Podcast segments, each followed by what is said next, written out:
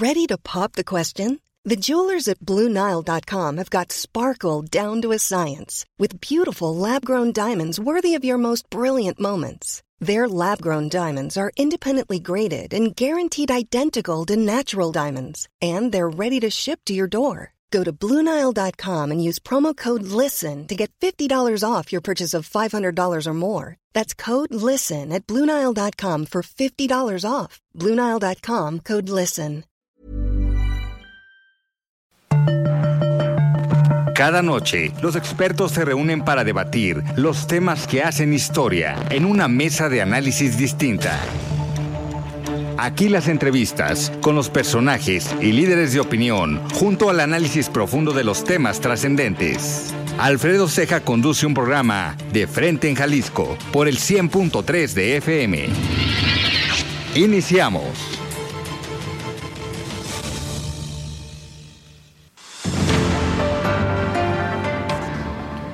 Hola, ¿qué tal? Muy buenas noches. Bienvenidos a una emisión más de De Frente en Jalisco, aquí en Heraldo Radio Jalisco. Son las 7 de la noche en punto este martes 3 de enero, inicio de semana, inicio de año. E iniciamos con nuevo horario aquí en Heraldo Radio en De Frente en Jalisco. Quiero agradecer, como todos los días, en la producción y redacción de este espacio a Ricardo Gómez, en los controles técnicos a Antonio Luna y recordarles nuestro número de WhatsApp para que se comuniquen con nosotros, el 3330 1779 66. El día de hoy vamos a tener aquí en entrevista a Salvador eh, Cosío Gaona, el expresidente de la agrupación política nacional Confío en México Además, como todos los martes, vamos a tener esta mesa de análisis con Mario Ramos, él es exconsejero del Instituto Electoral y de Participación Ciudadana del Estado de Jalisco.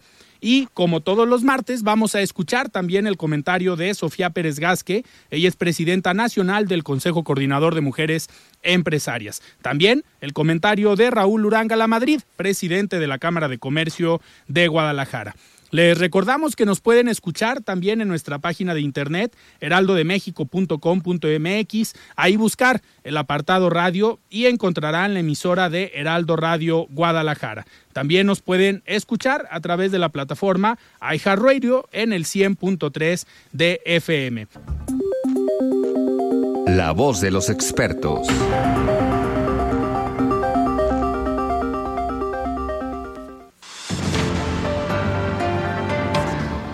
Muy bien, son las 7 de la noche con 6 minutos. Me da muchísimo gusto estar aquí en De Frente en Jalisco. Y antes de iniciar esta mesa de los martes, esta mesa de análisis con Mario Ramos, ex consejero del Instituto Electoral y de Participación Ciudadana, y que vamos a tener aquí en entrevista a Salvador Cosío Gaona, presidente de la agrupación política nacional Confío en México, vamos a escuchar el comentario de Sofía Pérez Gasque, ella es presidenta nacional del Consejo Coordinador de Mujeres Empresarias. Estimada Sofía, ¿cómo estás? Muy buenas noches.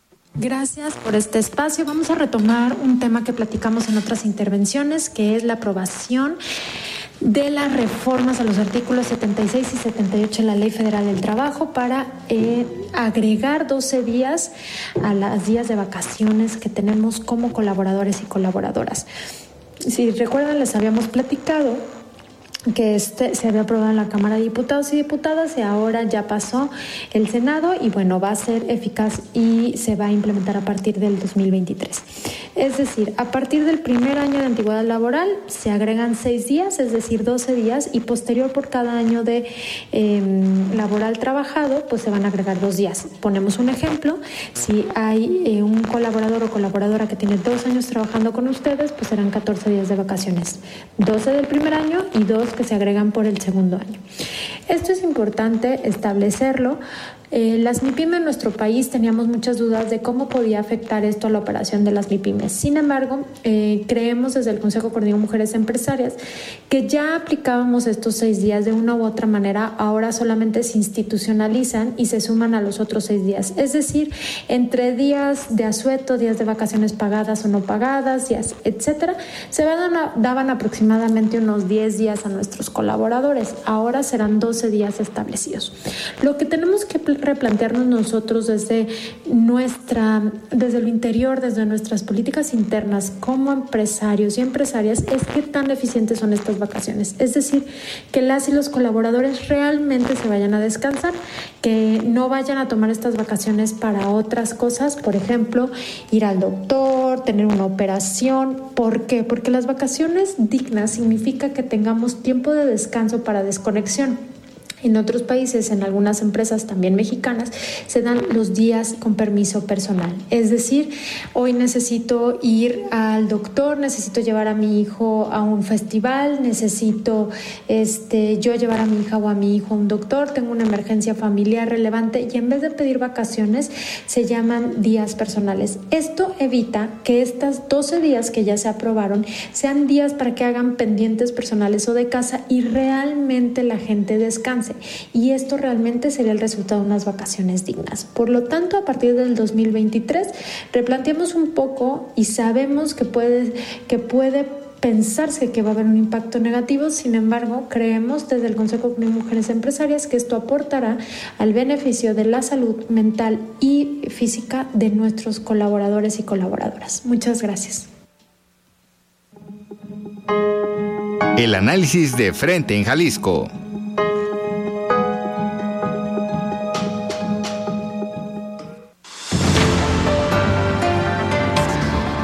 Muy bien, muchísimas gracias Sofía por este comentario. Son las 7 de la noche con 9 minutos y vamos a hablar el día de hoy eh, con Salvador Cosío sobre este grupo que presentaron hace algunas, un par de semanas, este grupo plural eh, Jalisco que tiene como integrantes a personajes como el exgobernador de Jalisco, Emilio González Márquez, el mismo Salvador Cosío, el excoordinador del Consejo de Cámaras Industriales de Jalisco, Juan Alonso Niño Cota, la eh, exdiputada federal del Partido de la Revolución Democrática, Verónica Juárez, eh, presidente o jóvenes empresarios como Paulina Patlán, ella es vicepresidenta del Consejo Coordinador de Jóvenes Empresarios del Estado de Jalisco, y pues la idea que tienen de formar este grupo para eh, platicar y analizar temas de coyuntura principalmente a nivel nacional. Se presenta este grupo hace un par de semanas con la idea de eh, un posicionamiento sobre lo que pasó con la reforma electoral que como bien sabemos a finales del año pasado eh, pues se trabajó en la Cámara de Diputados una reforma constitucional que no se aprueba y que posteriormente pues sale el llamado eh, Plan B y este fue el primer tema de este grupo plural o foro plural Jalisco.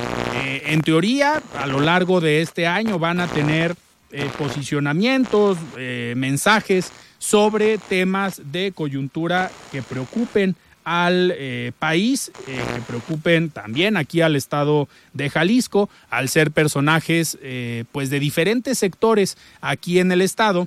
Y por otro lado, también vamos a platicar con Salvador Cosío Gaona sobre un evento que tienen la próxima, la próxima semana con la presencia del el expresidente de Coparmex, eh, nacional, Gustavo de Hoyos. Y pues vamos a platicar de este y otros eh, temas eh, con Salvador Cosío Gaona. También vamos a platicar con él sobre lo que pasó en estos pues últimas horas con la elección de la nueva presidenta de la Suprema Corte de Justicia de la Nación y toda la polémica que se generó con la ministra también, Yasmín Esquivel, que desde hace unas semanas pues estuvo en el ojo del huracán por la pues el supuesto plagio. Vamos a ver qué determina la UNAM. Ya se está haciendo una investigación por lo que se sabe por parte de la misma Universidad Nacional Autónoma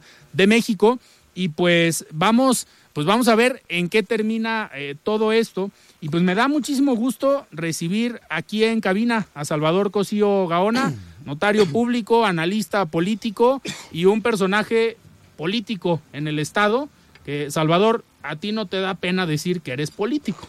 No, yo soy político por pasión, por profesión, por voluntad y por considerar que la política es la única alternativa que tenemos los ciudadanos en México para, al politizarnos, cambiar este país que está en manos complicadas. Claro. Salvador, ahorita eh, al iniciar, pues, platicaba yo de este grupo plural que presentaron hace un par de semanas con personalidades de diferentes sectores, de diferentes partidos o colores y sectores principalmente del Estado. Y comentaba yo que el primer posicionamiento, digamos, o tema eh, que los preocupa fue el tema de la reforma electoral, pero seguramente en este 2023 vendrán temas que preocupan al país, que preocupan al Estado y de los cuales ustedes estarán teniendo un posicionamiento, ya sea crítica positiva o negativa, pero siempre con una postura desde los diferentes sectores. Nada más para recapitular un poco. Platícanos qué es y por qué nace el Foro Plural Jalisco. Mira, eh, como, como es sabido, desde el 2016 eh, un grupo de políticos, también de diversos partidos y sin partido, pero también con el sino de ser políticos, conformamos una agrupación política nacional, eh, se llama Confío en México, que tiene una connotación especial, además de que es plural, es eh, una entidad que, que, tiene una estructura eh, formal, legal. Sí. y bueno, tiene una manera de, de, de conducirse que va ligado a las normas y que tiene que pues eh, cubrir una serie de, de, situaciones que le marca la ley. Y como todos los entes que crecen, pues se torna en ocasiones más complejo eh, la reacción inmediata. Y, y, bueno, hemos tenido la fortuna de que a lo largo de estos ya siete años uh -huh. de, de trabajo, pues tenemos ya un reconocimiento no solamente legal, sino social, sociopolítico, eh, como una entidad plural en la que militamos personas con diferente ideología en específico, pero que nos une lo indispensable que es el buscar un México confiable, democrático, legal, el imperio de la ley, eh, la honestidad, la moral, la politización, el desarrollo, y, que se escuchen las voces de actores eh, de diversos eh, partidos, filiaciones, ideologías, y bueno, lo hemos logrado. Pero platicando con algunos de nuestros más asiduos participantes en los eventos, no necesariamente, no, no necesariamente integrantes de, de, la, de, de, la, agrupación. de, la, agrupación. sino personas que se han venido sumando y que nos acompañan con mucha frecuencia con sus organizaciones, eh, como si fueran una, un, una, una, una, parte de, de Confío en México, pero sin serlo o que, bueno, tienen una importancia en su comunidad, en su actividad socio, socioeconómica, socioproductiva, que han sido políticos, como hay un exgobernador panista, hay una eh, varias veces diputada e integrante del Comité Nacional Perredista, uh -huh. eh, hay destacados priistas, eh, habemos políticos sin partido, como Eduardo Maguer y un servidor, que no tenemos una militancia actual, okay. pero también eh, platicando un día, de, pensamos en que debería haber un grupo más compacto donde pudiéramos generar, generar, un crisol, claro. eh, como si fuera un focus group permanente. eh, político. Analítico y político. Claro. Este, para analizar la política y, la, y lo que ocurre en la vida de Jalisco, pero obviamente nos impacta la vida nacional. Entonces invitamos a, a, a jóvenes, uh -huh. hay, hay una lideresa priista juvenil, un jovencito de 18 años. Okay. Hay, hay, hay, una, otras dos jóvenes, bastante jóvenes, que son profesionistas, este, como empresarias. Uh -huh. Hay eh, personas de edad avanzada que tienen experiencia pues, en las cuestiones científicas, eh, médicas. Eh, hay mujeres empresarias destacadas. Hay, pues hay, es un crisol. Y, y, lo vamos a ir enriqueciendo poco a poquito. El, el próximo el próximo 10 de, de, de enero tenemos un, un, un, trabajo y probablemente una rueda de prensa para anunciar algunos eventos importantes. Okay. El 10 de, 10 de enero por la mañana.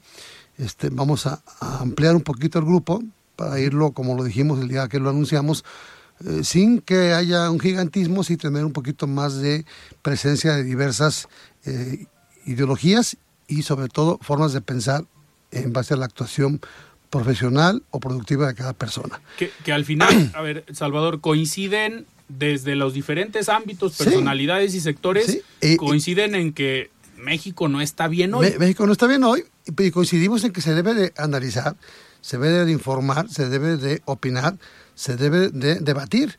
Y bueno, no estamos necesariamente de acuerdo en un tema todo el tiempo, ¿no? este, y, lo, y lo llegamos a debatir y solamente salimos con un posicionamiento, o con una idea clara o con, una, o con un planteamiento cuando hay un consenso global de todos.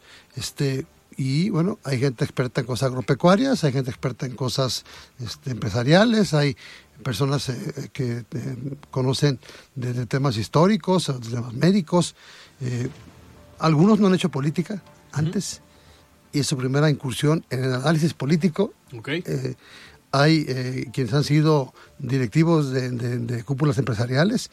Este, y, y este grupo eh, bueno, la primera, la primera acción fue decirle a la sociedad, podemos estar de acuerdo en muchas cosas, a pesar de que incluso en el camino hayamos sido adversarios. Y te pongo el ejemplo más claro. Yo fui adversario político del exgobernador Emilio González Márquez. Sí, varios este, años. Sí, y no coincidíamos y nos decíamos las cosas de frente, ¿no? Pero distinguíamos las cuestiones de diferencia política o ideológica de las cuestiones personales o de las cuestiones que no tenían que ver con un tema de coyuntura o con una realidad. Este, eh, hay personas a las cuales antes no tenía el gusto de conocer y que tenemos una relación ahora interesante porque nos hemos descubierto afinidades. Claro. Y también, y también nos gusta discutir, lo hacemos con gusto cuando no estamos de acuerdo. Entonces, al final eso es la política. entonces apartamos lo que no estamos de acuerdo y llegamos a un punto de consenso. Y el primer consenso fue que, eh, bueno, no, no nos parecía adecuado lo que se había realizado con base en el famoso plan B del presidente López Obrador, que después de haber sido derrotado en la, intentona de reforma constitucional por no tener mayoría calificada, por el, antagonismo en contra del bloque PAN, PRI, PRD y MC, y en el caso del Senado de los del grupo, grupo ciudadano este, sin partido, un grupo plural, este, después mete un plan B que resultó ser más, más canijo, más bravo, más eh, destructor que, que, la reforma constitucional intentada, ¿no? este, en base a una, para mi gusto, alguna, alguna maña eh, que debió de haberse combatido, porque está, está modificando leyes secundarias que superan en su modificación a lo que marca, el, el, valga la redundancia, el marco constitucional, lo cual no debería ser. Y por lo tanto, bueno, el primer planteamiento es que no estamos de acuerdo en eso, en la forma, eh, en cómo se aprobó de ipso facto y sin darle oportunidad a los diputados y senadores de estudiarlo. Sí, en el mismo día, expediente de 500 hojas. Mira, en materia, en materia parlamentaria, yo he sido parlamentario en tres ocasiones, pues tienes un mínimo de, de, de, de requerimiento de información.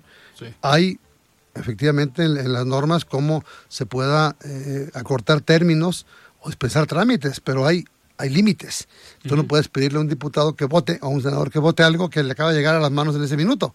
Y fue lo que hicieron. Sí, sí se puede, así lo hicieron con Morena. Bueno, eh, pero está mal hecho.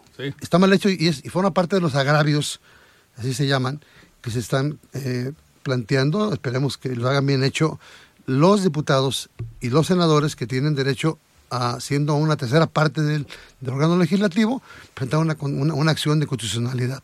Y a ello, el primer acuerdo que es que vamos a presentar un amicus curiae, que es una figura jurídica en la cual eh, la sociedad eh, participa, eh, consigue firmas de gente que apoya y, y es un respaldo a la acción legal que tienen los diputados o los senadores que objetan un eh, decreto, eh, una minuta de decreto, una nueva ley, eh, una, una reforma que considera que se dio en términos de ilegalidad o de inconstitucionalidad. Creemos que hay temas que no pueden permanecer así. Pero hay más temas. Este, vamos seguramente eh, la próxima semana a dar un punto de vista claro. Eh, el que, lo que yo haga ahorita es a título personal, lo aclaro. Este, ni como presidente de, Confío en México, porque también hay una asamblea y hay un, hay un, hay un esquema también de consensos, ni como integrante del grupo del, del foro plural, pero vamos a analizar seguramente lo que pasó en estos días previos y ayer y lo que sigue pasando en relación con la Suprema Corte de la Nación. Este, seguramente analizaremos algunas otras cosas de la agenda, de lo que por estar fijándonos en los problemas que pudieran ser más importantes, seguimos sin atender, como son los temas de los desaparecidos o los temas de eh, la cuesta de enero, que viene siendo ya una montaña Sí, eh, que algunos analistas dicen que se va a ir hasta mayo, este, junio. Y que ya conozco yo gente que ya apenas en, menos de, cinco días ya sus empresas van a, tener que cerrar eh, prácticamente por problemas de diseño, de falta de previsión, de inflación y de, y de, normas pues aprobadas al vapor por parte de, la, legislación federal, eh, tributos que se están exagerando y una política exactiva y opresora en lo tributario. Salvador, ahorita estamos a un minuto de irnos a, un corte, pero me gustaría que regresando del corte eh, platiquemos un poco más sobre este tema de la Suprema Corte de Justicia de la Nación. Eh, por un lado, sobre lo que pasa con la ministra Yasmín Esquivel y el famoso o supuesto plagio de la tesis, que ya la UNAM pues está haciendo una investigación. Pero también por otro lado, que creo que debe ser la nota interesante también, es quién llega como presidenta de la Corte, que es por primera vez una mujer. Algo histórico y parece ser que pinta bien. Y es una de las ministras, eh, si, no, si no me equivoco, que en su momento fue propuesta por el expresidente Enrique Peña Nieto en esas famosas ternas. Pero no por eso se le etiqueta como priista. ¿eh? Claro, entonces vamos, vamos a, platicar ahorita regresando del corte sobre este, estos dos temas, porque hay que manejarlos, creo yo, con, eh, con un análisis diferente. Estamos platicando con Salvador Cosío Gaona, presidente de la agrupación política nacional Confío en México, y estamos aquí en este inicio de semana, este segundo programa del el 2023 y en este nuevo horario a las 7 de la noche. Vamos a un corte y regresamos.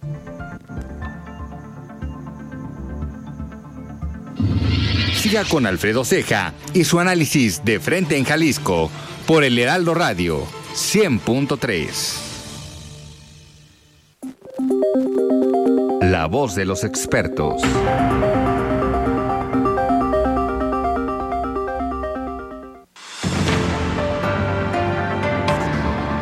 Muy bien, estamos de regreso aquí en De Frente en Jalisco. Son las 7 de la noche con 28 minutos. Y antes de continuar, vamos a escuchar el comentario de Raúl Uranga La Madrid, presidente de la Cámara de Comercio de Guadalajara. Estimado Raúl, ¿cómo estás? Buenas noches.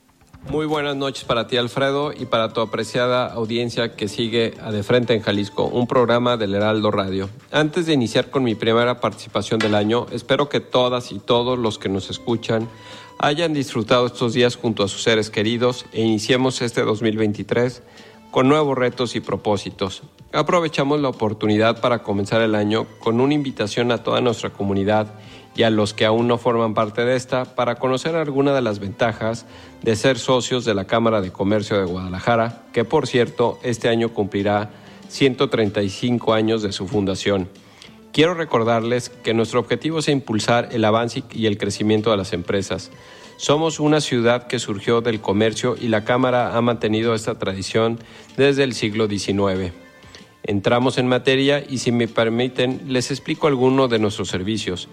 Además de nuestro conocido centro de negocios y restaurante Mercurio, que pueden ser usados por nuestros socios e invitados, generamos negocios a través de diversos programas y herramientas, les ayudamos a gestionar trámites, contamos con una plataforma e-learning, así como un centro de formación físico para la enseñanza y capacitación de sus colaboradores que puede ser de su interés.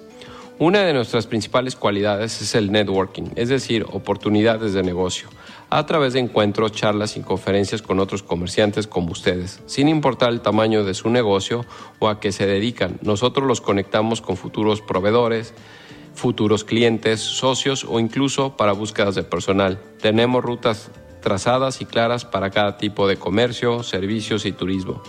Nuestro propósito durante 2023 es acompañarlos y asesorarlos en el crecimiento de su negocio. Este año estaremos más juntos y más fuertes. Hasta aquí mi comentario, Alfredo. Que tengan una excelente semana, al igual que un excelente año. Todas y todos nos escuchamos el próximo martes.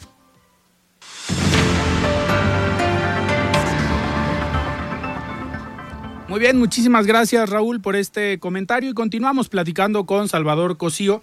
Salvador, a ver, vamos primero con el tema de la ministra Yasmín Esquivel, que, a ver, ya algunos lo dijeron, fue un pecado de juventud, eh, tomó algunos párrafos de alguna otra tesis, al parecer. Eh, ya la Universidad Nacional Autónoma de México está haciendo una investigación para ver quién plagió y... Mother's Day is around the corner. Find the perfect gift for the mom in your life with a stunning piece of jewelry from Blue Nile. From timeless pearls to dazzling gemstones, Blue Nile has something she'll adore. Need it fast? Most items can ship overnight. Plus, enjoy guaranteed free shipping and returns. Don't miss our special Mother's Day deals. Save big on the season's most beautiful trends. For a limited time, get up to 50% off by going to BlueNile.com. That's BlueNile.com. Burrow's furniture is built for the way you live. From ensuring easy assembly and disassembly to honoring highly requested new colors for their award-winning seating, they always have their customers in mind. Their modular seating is made out of durable materials to last and grow with you. And with Burrow, you always get fast, free shipping. Get up to 60% off during Burrow's Memorial Day sale at burrow.com slash ACAST. That's burrow.com slash ACAST.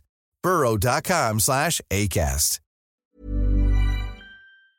seguramente si se comprueba que hay algún plagio, pues estaríamos hablando que hasta le pudieran retirar el título. Eh, habrá que ver cómo estaban las, eh, los reglamentos en esos años en la universidad, pero a ver, está, está mal manejada, Salvador, la crisis. Tú como abogado, eh, ¿consideras que es viable que una ministra, uno, pueda seguir siendo ministra cuando hay un tema así de delicado y dos, que quería ser presidenta de la Corte, digo, sabemos que es una mujer cercana a un constructor, amigo del presidente de la República, fue propuesta por el presidente de la República, pero ¿es viable que siga en la silla?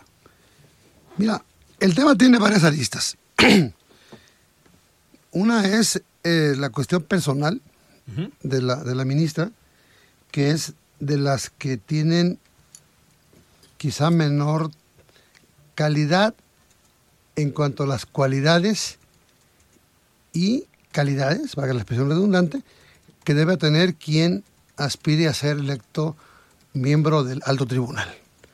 Si bien es cierto que ella tiene alguna trayectoria en la judicatura, pues no, no era señalada por mucho como la más eh, encumbrada o la más eh, trascendente o con los mejores eh, pues elementos de perfil para, para ser incluso la primera mujer presidenta de la Suprema Corte. por otro lado, bueno, ella demostró a lo largo del tiempo en su forma de votar los acuerdos planteados directamente por el presidente en temas presidenciales, por llamarle así, pues su sumisión prácticamente absoluta a López Obrador. Y el presidente López Obrador cometió, para mi gusto, un error que yo creo que ya, ya, ya, ya lo perdimos, no, no lo dimensiona. ¿eh? Eh, si bien Quería el control de la Corte, ¿no? Pues era, era, era obvio que propuso durante estos años a, a cuatro personajes que han llegado como ministros, hay uno que es bastante bueno, Alberto Pérez Dayán, un juez de carrera, también propuesto por él.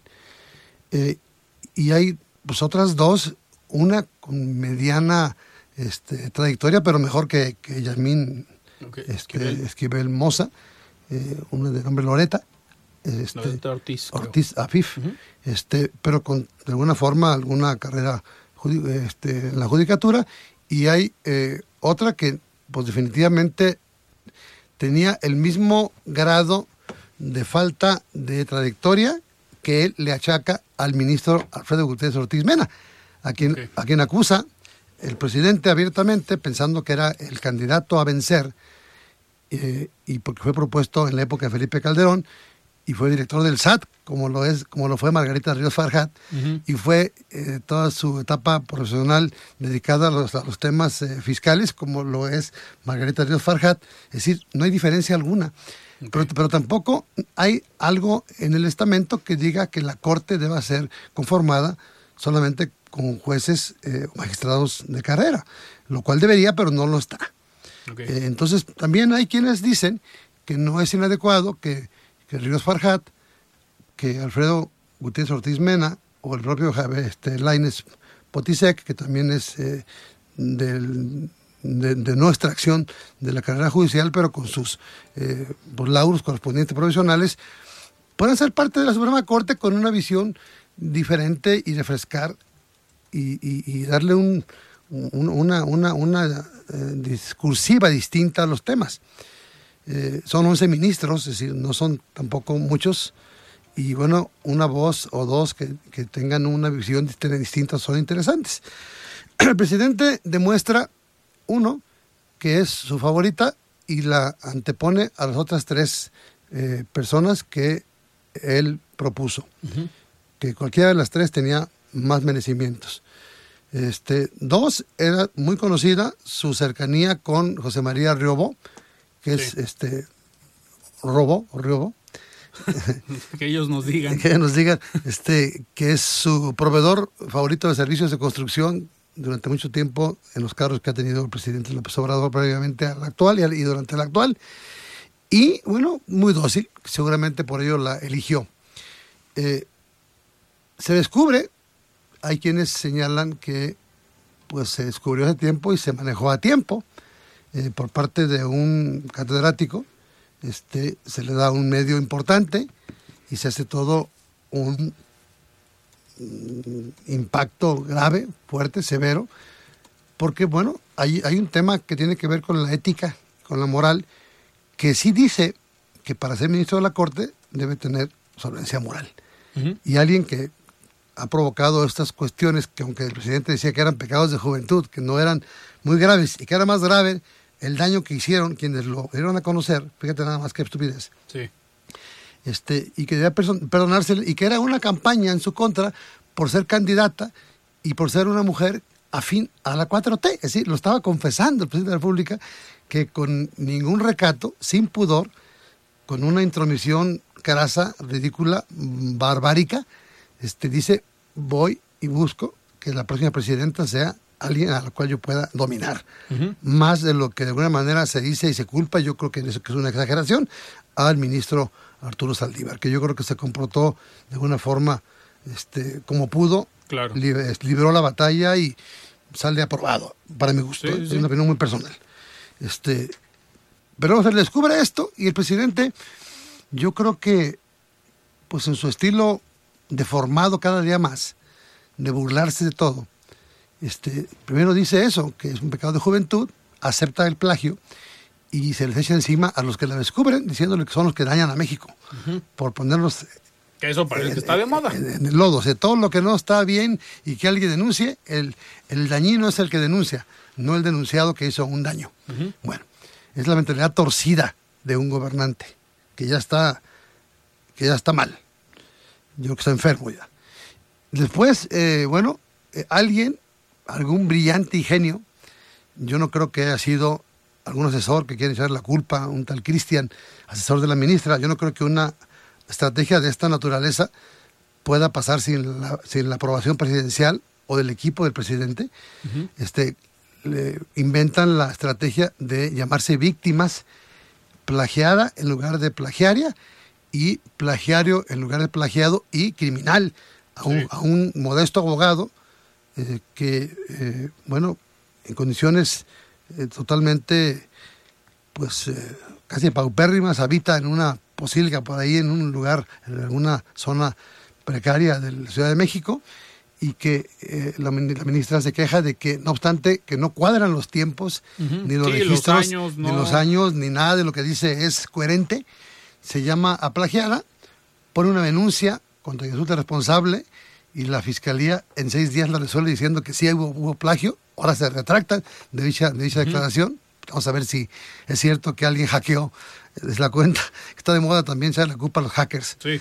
Este, pero por otro lado, se comporta a la altura, para mi gusto, la UNAM y el Comité de, Biblioteca y Documentación dice que hay un 99% de, de afinidad. coincidencias. De coincidencias y por lo tanto impera la más antigua.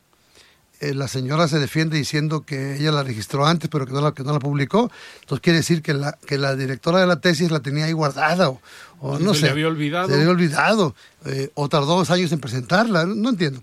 Pero bueno, es inentendible. Y después incluso presenta pruebas cuando la, el comité de dictaminación lo pasa al comité que debe resolver la FESA Catlán, ya por órdenes del rector Graue, eh, ella dice haber presentado pruebas de la supuesta eh, manipulación y plagio de su tesis y de que eh, también exhibe, dice, porque nadie lo hemos visto, ni lo, hemos conocido bien, un texto en el que el supuesto plagiario, que es ahora la víctima, perdón, el, victimario, este, eh, acudió ante un notario a confesarse responsable del plagio.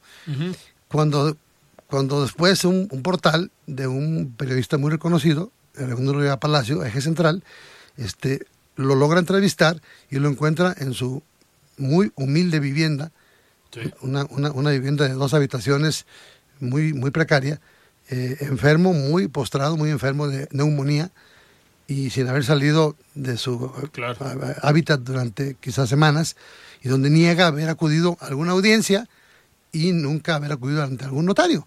Entonces aquí entra ya, hay falsedad de declaraciones, hay falsedad del notario, se debe de investigar al notario, se debe pedir al, Colegio de Notarios de la Ciudad de México una investigación correspondiente y se debe de realizar una investigación penal por delitos eh, cometidos por notarios públicos, por delitos de falsedad ante autoridades cometidos por autoridades judiciales, en este caso la ministra, y por la cuestión de regreso al tema que me planteabas, de la falta de honorabilidad.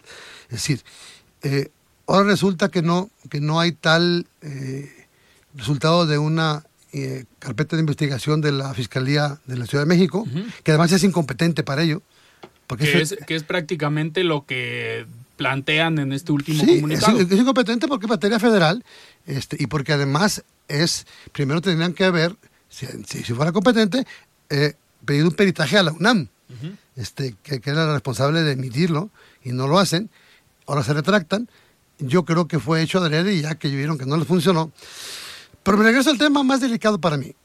La ministra es una mentirosa, eh, intentó defenderse como pudo, intentó incriminar al, abogado plagiado, incluso pues, amenazarlo con, con, llevarlo a la cárcel, este, con tal de salvar su pellejo, y no solo eso, preservar su candidatura absurda a la presencia de la Corte este, decirlo así, que es una campaña en su contra por tal cosa, se manifiesta en ese sentido públicamente, recibe el apoyo del presidente en sus mañaneras diciendo que efectivamente es una campaña, y lo, y lo peor del todo, el presidente por la mañana del lunes, seguramente ya habiendo conocido eh, por voz de los, actores, eh, quizá dicen que el enviado era Adán Augusto o alguien de ese nivel, a platicar con ellos y le dijeron que no votarían por esa persona que no quería ser parte del basurero de la historia, que no querían ser parte de una corte eh, como la de tres patines. Pues sometida, ¿no? Este, Al final. Pues, no, y la corte de tres patines, con una presidenta plagiaria, con un, con un desprestigio mundial, porque la, nota,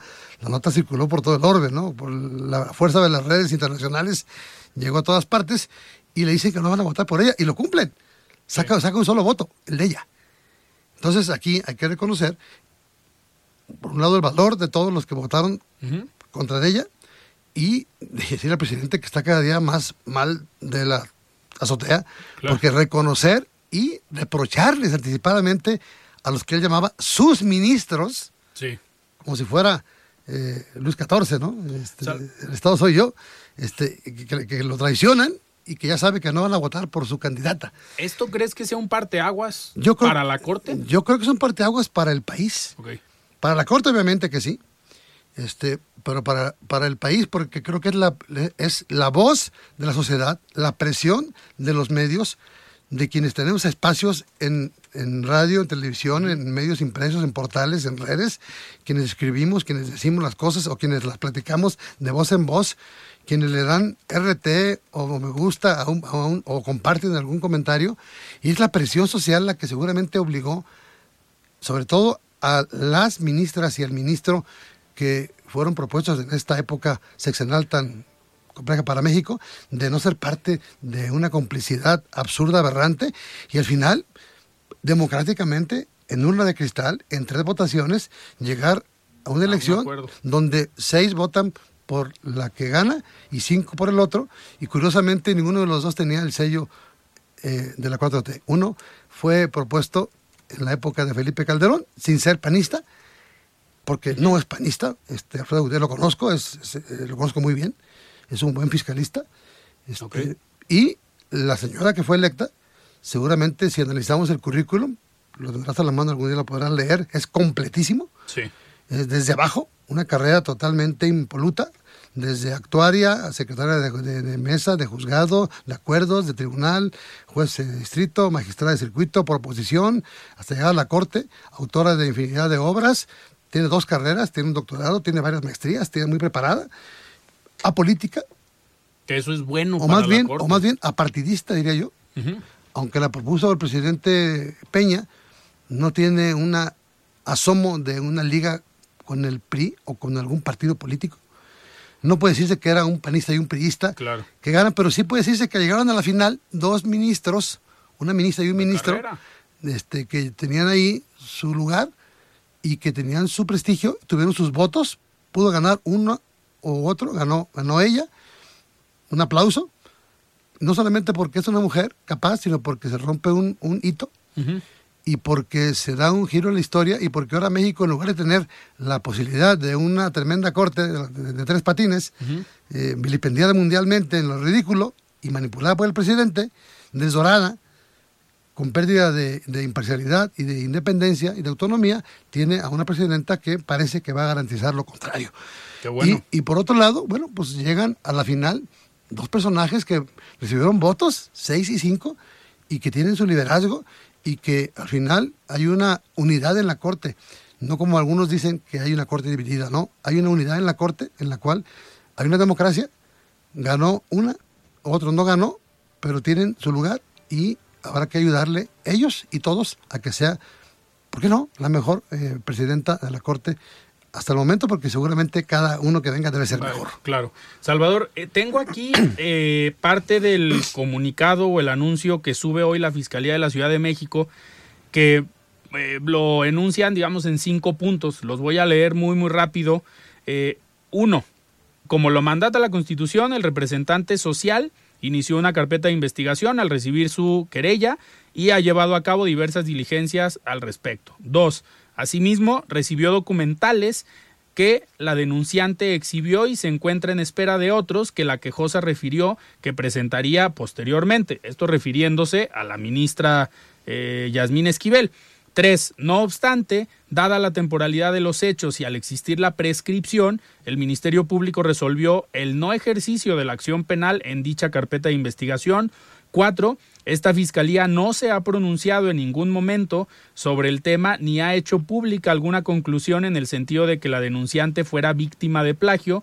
Y cinco, en ese sentido, la Fiscalía General de Justicia de la Ciudad de México desconoce el documento de tipo comunicado que circula por diferentes medios y redes sociales, donde se hace referencia a nombre de esta institución de supuestas conclusiones sobre la referida denuncia.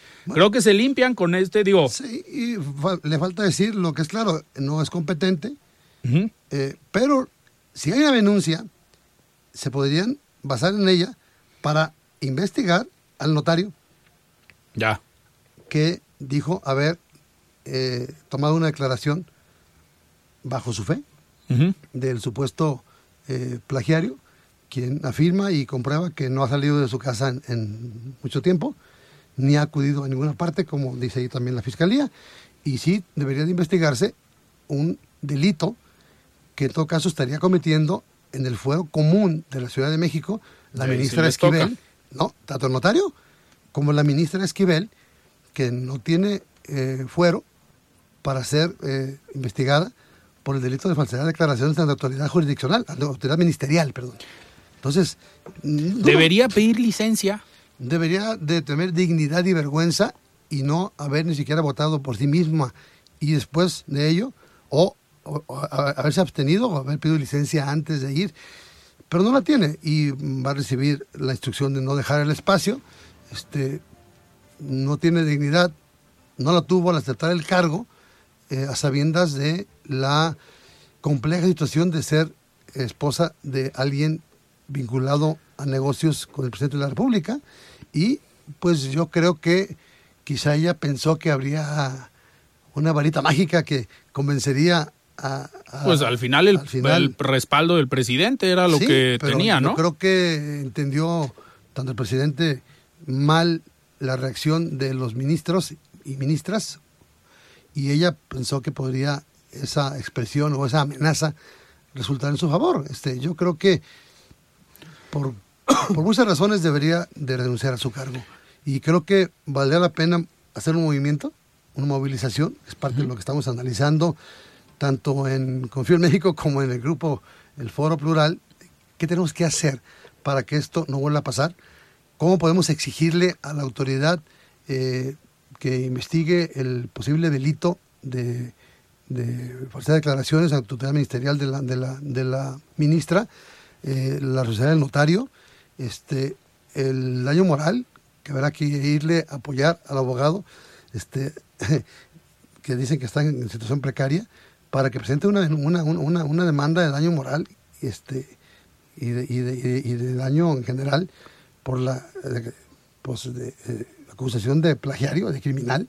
Y por otro lado, yo creo que pues eh, no va a ser fácil la convivencia de ella con sus compañeras y compañeros ministros. ¿no? Después de todo. después claro. de todo.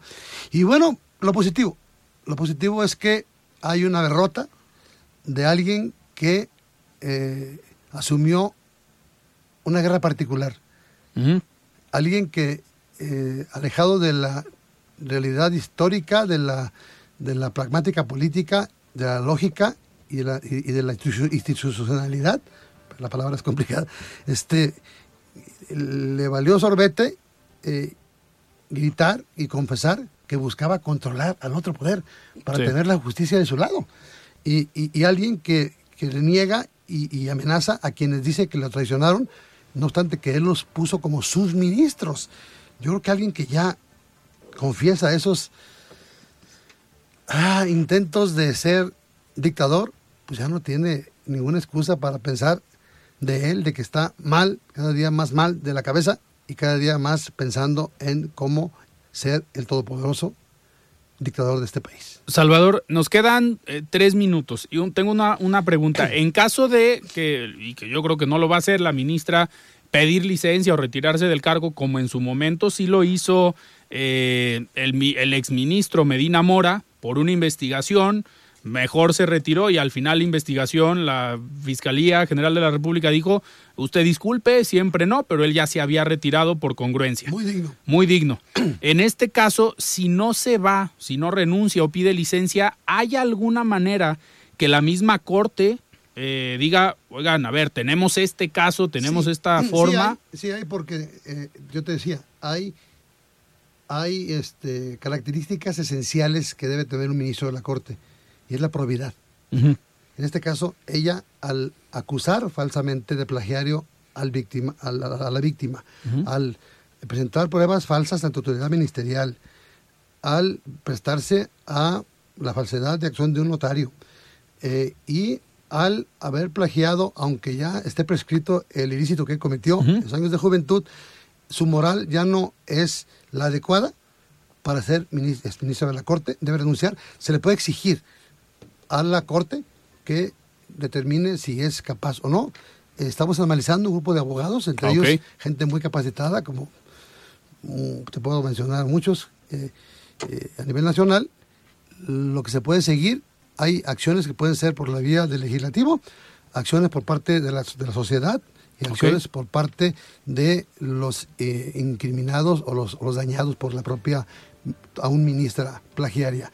Yo creo que tenemos que hacer algo y, y, y, y la más importante, la derrota del presidente de la República es una luz del camino de que sí se le puede cambiar a este país eh, estas acciones y actitudes eh, autoritarias, este, antidemocráticas, imperialistas, monárquicas, este, de alguien que quiere perpetuarse en el poder y gobernar con todos los poderes de la mano de él. Sí, ya tiene dos. Y se puede. Y entonces creo que es una luz en el camino importante y la sociedad debe reaccionar y debe de apoyar cualquier medida que tienda a que pida licencia, se le investigue, se le sancione y el presidente ver también cómo se le señala el que confesó su interés insano de injerencia inadecuada, ilegal, delictiva claro. en otro poder.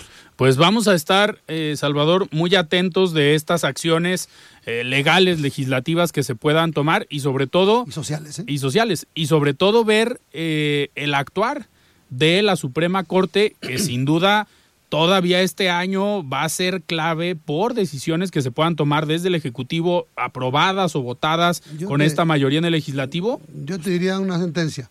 Este fracasó el presidente, ganó México y hay una esperanza de mejoría.